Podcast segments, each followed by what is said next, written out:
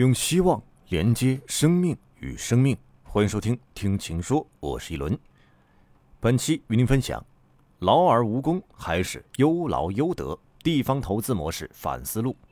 上一篇大视野写的是不劳而获，当时就准备下一篇写写劳而无功，劳而不获。不劳而获说的是一些企业金融化迷思，偏离生产性创新的主航道，追求资金利差的套利，借钱无度，把债务资金变成权益资本，四处出击，短贷长投，最后因投资达不到预期收益，丧失流动性和偿债能力而倒下。劳而无功是对一些地方政府主导的投资模式的反思，及盲目追求 GDP 政策。好大喜功，不计成本，严重浪费，还埋下巨大债务隐患。也有一些地方投融资平台也染上了不劳而获的金融迷思，大做资金生意，把利用政府信用和高评级所获的低成本资金批发给房地产开发商攻城略地，扭曲了本该努力服务地方实体经济发展的定位。这种类金融生意虽有一定回报，但并非经济社会发展真正所需。而且也有不少风险，一旦房地产商资金链出现问题，也会被牵连。第一部分，更好发挥作用不等于更多发挥作用。先摆出我对地方政府投资的一些基本观点。其一，反思地方政府主导的投资模式。并非反对政府以经济建设为中心，虽然我认为这一说法在新时代应有更精准的阐述，即从简单粗放外延式的过分债务驱动的增长，转向创新、高效、可持续、包容性的高质量发展。其二，我经常在地方调研，特别是长三角和珠三角，对地方官员谋求经济发展的热情、创造性、竞争强度、劳碌程度非常了解。也写过很多赞扬地方营商环境和产业发展的文章，如浦东、苏州、宁波、湖州、佛山等等。政府毫无疑问是软硬件环境的重要营造者，他们的努力和成绩不应被忽略和低估。第三，我并非政府管得越少越好的信奉者。政府出台明智的产业政策，地方通过构建多元化的投融资体系支持新兴产业发展。只要找准方向，尊重规律，是值得探索的。也有很多成功的案例，其中的规律值得总结推广。如苏州工业园区的六个一机制，对政府平台来说，通过做大做实资产规模，充实优质的生产性资产，也是降低杠杆率的一种有效途径。政府做平台，从管资产到管资本，有进有退，也有可能助力实现国民并进。而在外部环境风云变化，需要依赖新型举国体制解决卡脖子问题的背景下，地方政府参与到一些关键产业链的重要环节，发挥组织协调、补链强链、采购支持、研发支持、要素保障、人才支撑作用，以及构建装备首台套、材料首批次、软件首板次激励机制等等，不仅必要，而且重要。既如此，为什么还要用“不劳而获”这样严峻的词汇反思地方政府的投资模式呢？首先是我听到和看到了一些堵在心里憋得慌的事情：一些地方的投资太草率，被忽略的太离谱，太喜新厌旧，不断开新项目，做资金生意的痕迹太明显。如表面是股，其实是债；投后管理和绩效评估太流于形式，负债包袱也太重了。县级市负债大几百亿，地级市负债几千亿的案例很多，利息负债很重，不少金融机构都担心将来还是会金融埋单。其次是我感到，地方政府对于市场和要素资源配置的参与程度越来越高，如越来越多的财政注资、财政担保、干预金融机构以扩张信用支持，如热衷于政府 VC 化、政府投行化、政府基金化。一些地方甚至无视公司治理的基本原则，以上市公司名义大举发债，实际是供上一层大股东或是上上一层爷爷股东使用。至于比拼政策优惠，无序的制造成本洼地，如资金、土地补贴，乃至政府透过国资平台为引进项目大比例注入资本金，或直接提供担保，有的也是名古实战等等，就更是司空见惯。专业人做专业事儿，那么多专业 VC、PE 的投资都经常失败。政府直接 VC 化、PE 化、投行化，成数能有多少？政府直接当运动员，还讲不讲竞争中性？即使不讲中性，如何评估机会成本？政府天然有花钱冲动，只要是能花钱的项目就皆大欢喜，如人行道不断更新，景观步道隔一段时间搞一次等等。但这些东西和民生福祉、民生急所到底有多少关系呢？有一种观点说，地方政府负债不要紧，因为我们的负债形成了优质资产，如基础设施。不像西方那样给老百姓直接发钱发掉了，这话对也不对。基础设施适度超前是对的，但如果过度投资、过于超前投资，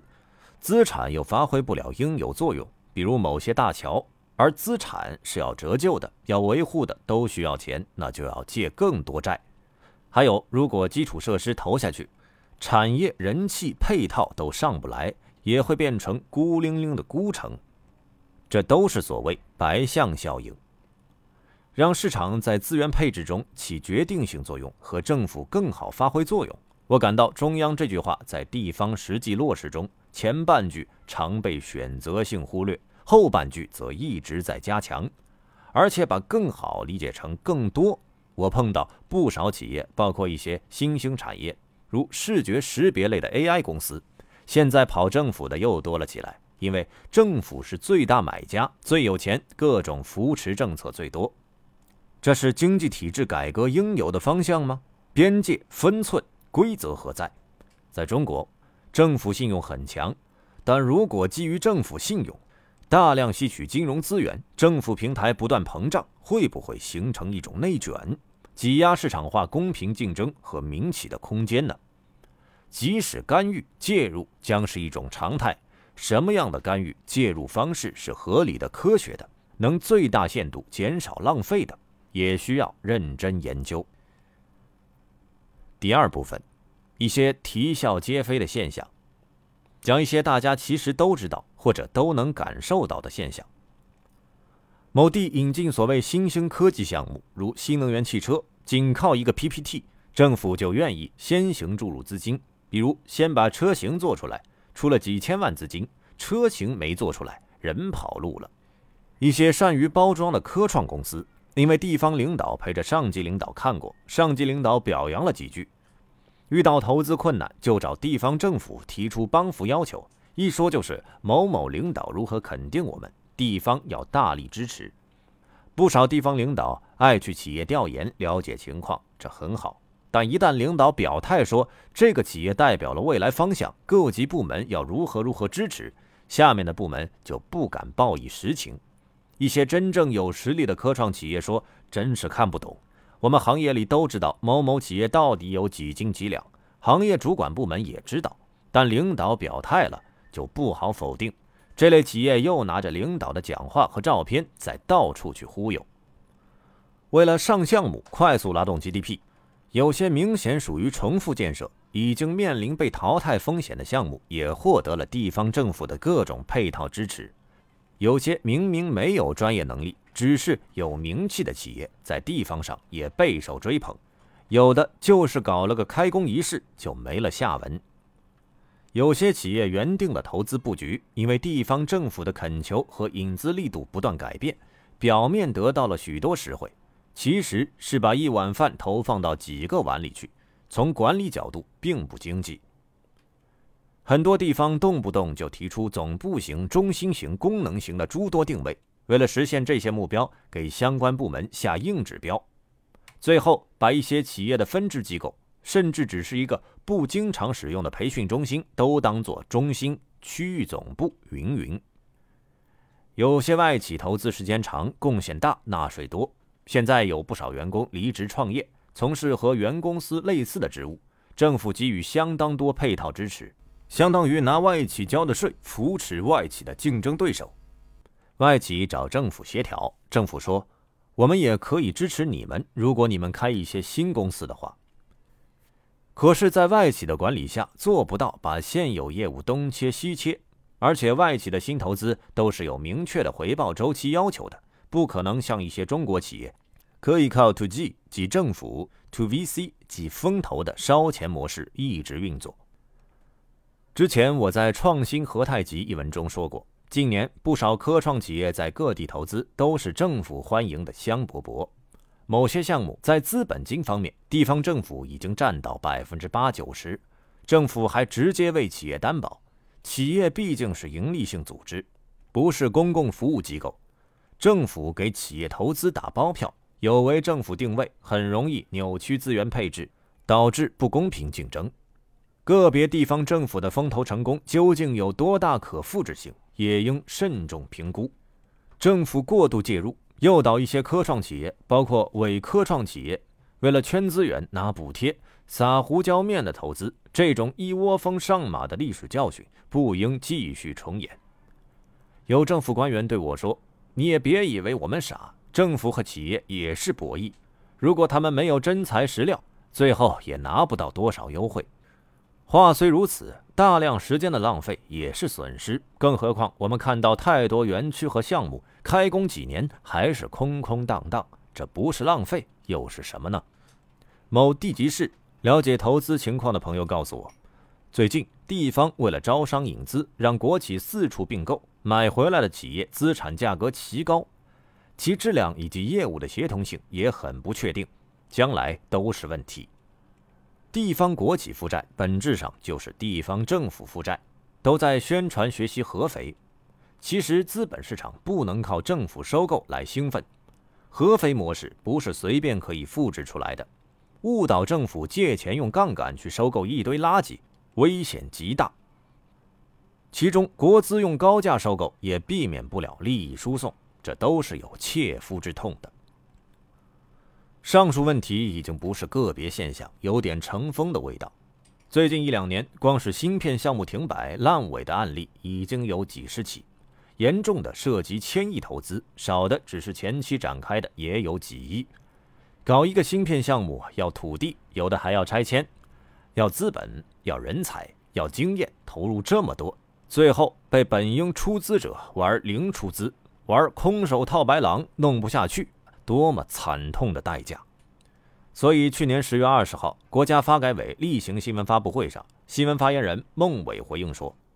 我们也注意到，国内投资集成电路产业的热情不断高涨，一些没经验、没技术、没人才的‘三无’企业投身集成电路行业，个别地方对集成电路发展规律认识不够，盲目上项目，低水平重复建设风险显现，甚至有个别项目。”建设停滞，厂房空置，造成资源浪费。还有新能源车，去年十一月，国家发改委下发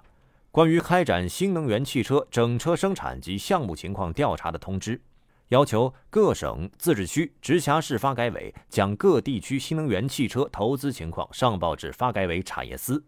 其中包括两家房地产背景的造车企业，二零一七年以来。在当地投资以及拟投资建设的新能源整车和零部件项目，包含土地占用、建设内容、项目进展、完成投资等情况。这一调查表达了对那些借政策投机一哄而起的造车潮的忧虑。好，以上就是本期全部内容。本期与您分享了“劳而无功还是优劳优得”地方投资模式反思录的上半部分。在下期节目中，将继续与您分享该片下半部分。喜欢的话，欢迎订阅及关注。更多精彩，请关注秦朔朋友圈。我是一轮，我们下期再见。